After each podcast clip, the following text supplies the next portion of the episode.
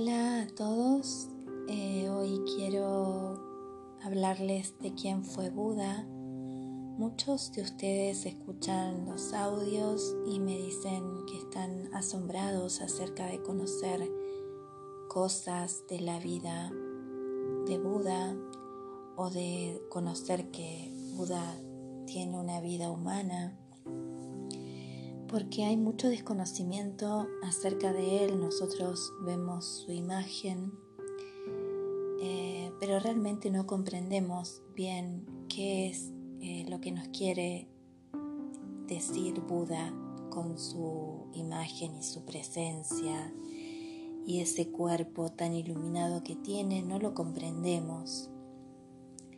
Entonces, para empezar a comprender un poco a Buda y poder comprender su mensaje, voy a hablarles hoy acerca de quién fue Buda.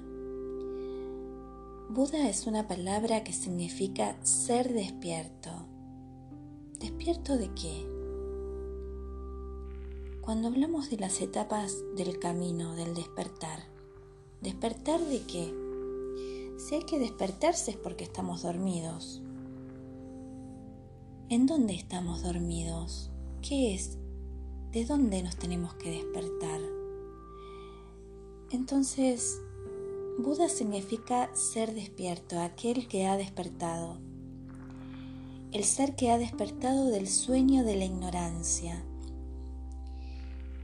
Él despierta del sueño de la ignorancia.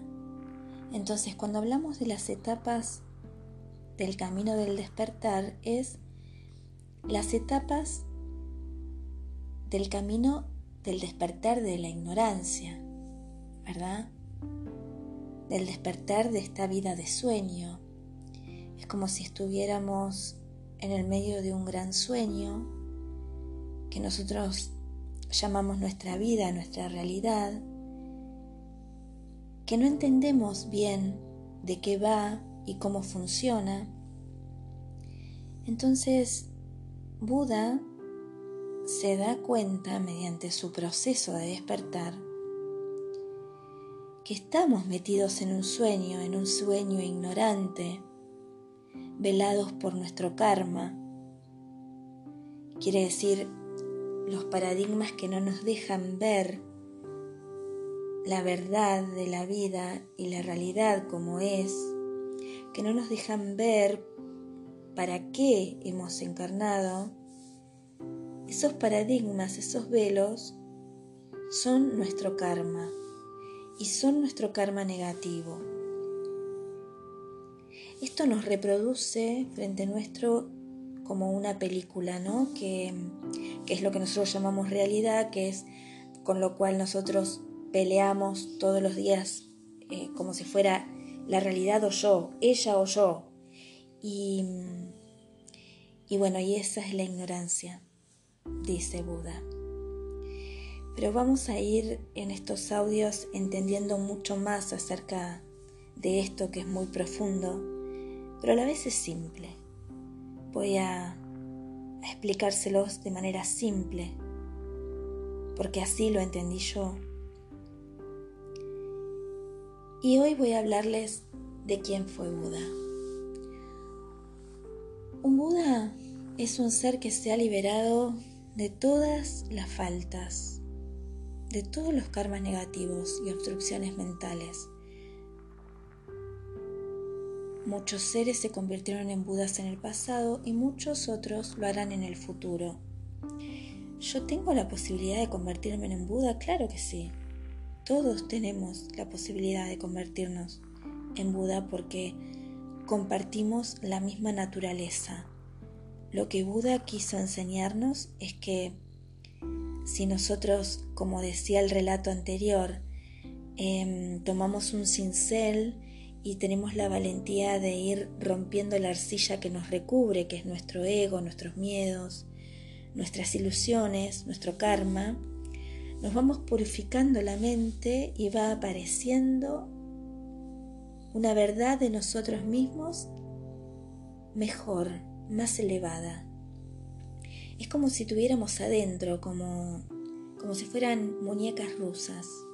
A medida que vamos sacando una capa de arcilla va apareciendo una versión de nosotros mismos mejorada, una versión de nosotros mismos mejorada. ¿Y cómo es eso posible? Porque esa potencialidad está dentro y es nuestra verdad de ser. Vamos a ir adentrándonos más y más a medida que, si quieren escucharme, vamos a ir adentrándonos más y más a esto.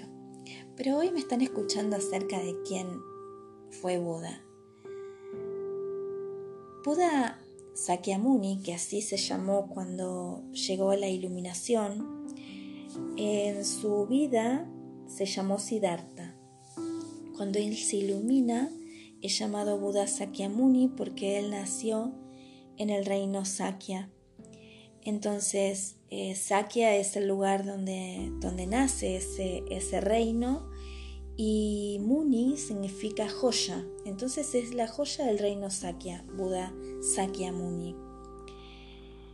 Pero él nace siendo Siddhartha.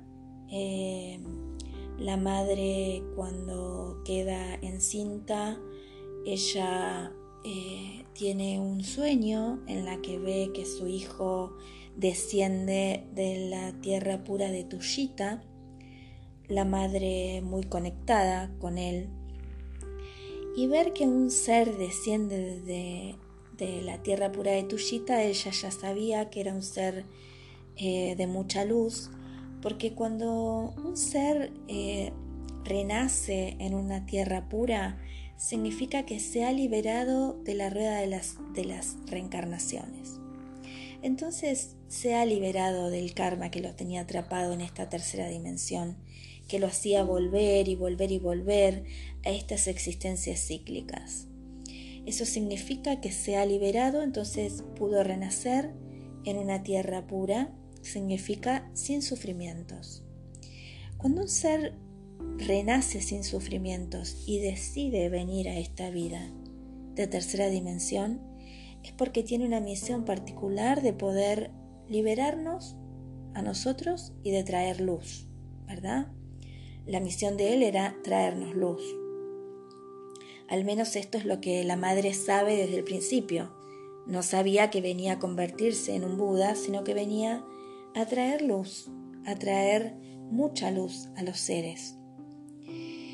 Bueno, cuando nace eh, su padre, el rey, convoca a clarividentes, esto es muy, eh, muy común en, India, eh, acerca de los nacimientos, entonces, bueno, mediante la carta natal y todos sus poderes de clarividencia, él ve que puede ser que tiene la tendencia a ser el rey Chakravatin, que es el rey de todos los mundos, una posibilidad de reinar, o Em, de ser un Buda iluminado, de traer la iluminación a todos los seres, y el clarividente dice que cree que, ese es el destino que se le va a presentar a él. Para lo cual al padre no le cayó muy bien la noticia porque él quería que su hijo sea rey, que lo suceda. Y esto es lo que sucede con las em, las limitaciones o, las, o, los em, condicionamientos familiares. Em, sucede esto, ¿no? Nos empiezan a dar una contradicción acerca de lo que nuestro corazón quiere y eh, seguir los mandatos familiares, eh, las necesidades familiares y las necesidades del propio árbol genealógico. Entonces Buda no es muy distinto a nosotros. Buda nace con un gran mandato familiar, el cual eh, va a asignar su vida porque el padre hizo muchas cosas para que no se le revelara su misión. Y esto también pasa eh, en nuestra vida. Saben que yo analizo árboles genealógicos, se ve la cantidad, eh, que el mandato familiar es tan grande que mm, el propósito de nuestro ser queda ahí como chiquitito porque es tan grande el karma que recibimos de nuestra familia que hasta que no lo descendemos no vamos a poder generar nuestro propósito. Entonces, bueno, Siddhartha se encuentra con lo mismo. Siddhartha se encuentra con un padre que se negaba a que su propósito se manifieste. Entonces, deliberadamente lo aisló en, el reino para que no vea la realidad de la vida de los súbditos, de, de todo el pueblo que rodeaba al, al palacio. Em, entonces él lo, aísla en el palacio y em, trata de que no se le despierten estas situaciones de su destino de vida. Pero bueno, como ya sabemos, eh, Siddhartha comienza a tener en su corazón un fuerte llamado.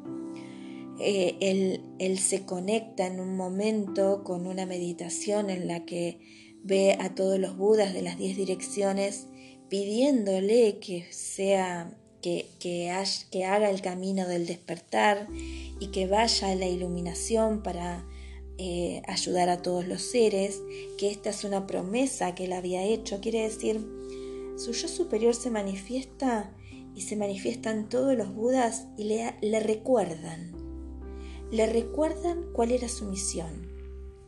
Entonces, Siddhartha se va como una flecha a hablar con su padre y cuando habla con su padre le dice que por favor le deje hacer su camino, el camino que él tenía que hacer, que él sabía que se tenía que retirar en meditación para lograr la iluminación porque era lo que él tenía que hacer para ayudar a todos. Bueno, el padre no estuvo de acuerdo, ahí em, él eh, le presenta a una mujer para casarse, bueno, y empiezan las fricciones que se comienzan a dar que nosotros las vemos también en nuestra vida, todos los obstáculos que empiezan a aparecer cuando nosotros queremos ir hacia nuestro propósito, ¿no? Entonces, Siddhartha tuvo muchos obstáculos, lo hacen casar con una, con una mujer, y lo digo lo hacen casar porque él no había abandonado su deseo interno, pero viendo que no podía hacer en ese momento mucho, accede a los deseos de su padre que le presenta a una señorita Yasodara, una joven doncella. Entonces él se casa con Yasodara em, como para dejar tranquilo a su padre y también pensando en el beneficio de todos, ¿no? Es como que él sabe que en algún momento su propósito se va a realizar en ese momento accede a los pedidos del padre, se casa con Yasodhara, Yasodhara queda embarazada y da a luz a su hijo. En el medio Siddhartha nunca abandona su deseo de irse. Entonces, él tiene una realización muy particular en su mente. Él se da cuenta que si sigue en el palacio teniendo esa vida para él sin significado, iba a generar poco significado y poca felicidad a la vida de su hijo, a la vida de su esposa, a la vida de su padre, porque en realidad él ya estaba en contacto con una verdad superior. Y él sabía que era más importante salir del palacio y conseguir la iluminación para regalarles a todos la liberación de estas vidas contaminadas. Entonces él supo que era muy importante conseguir el destino de su vida y seguir el propósito de su corazón. Entonces un día con su niño bebé recién nacido decide escaparse, eh, trasciende toda, eh, toda la guardia del palacio porque el padre, eh, para que no se escape su hijo, eh, tenía el palacio como cercado por guardia, entonces él puede em, eh, salir de esa guardia, digamos, se sale del palacio eh, con la ayuda de un amigo y se escapa. Se escapa a seguir su destino, con toda la contradicción que nosotros ya conocemos, que nosotros también tenemos que es la contradicción todo el tiempo. ¿Sigo con mi vida como está o sigo el propósito de mi corazón? ¿Sigo mi vida como está o sigo el propósito de mi corazón. Mi propósito del corazón me dice que tengo que ir para allá, pero mi vida la que armé me está como pidiendo otra cosa y estoy en ese momento no sabía este propósito que tengo en el corazón, ahora lo sé, ¿qué hago? Ese es el dilema del cual Siddhartha dijo, listo, termina esto, me voy. No importa con todo el dilema que significa haber tenido un hijo, ¿no? Pero él sabe que le va a regalar algo más grande. Pero se va, se va con la incertidumbre de no saber si lo va a poder lograr. Porque, a ver, es un desafío muy grande. Él sabe que es un desafío muy grande. Y es lo que nos pasa a nosotros con nuestro propósito. Cuando estemos, en la, estamos en la encrucijada de seguir eh, lo que nuestro corazón nos dice o seguir con la rutina de nuestra vida, esa que, que nos armamos y que no nos complace, eh, bueno, nos da una gran contradicción porque no sabemos si vamos a lograr lo que nuestro propósito del corazón nos marca.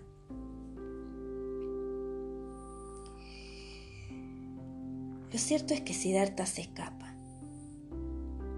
Y lo cierto es que Siddhartha ahí comienza un camino, que para él no fue tampoco fácil.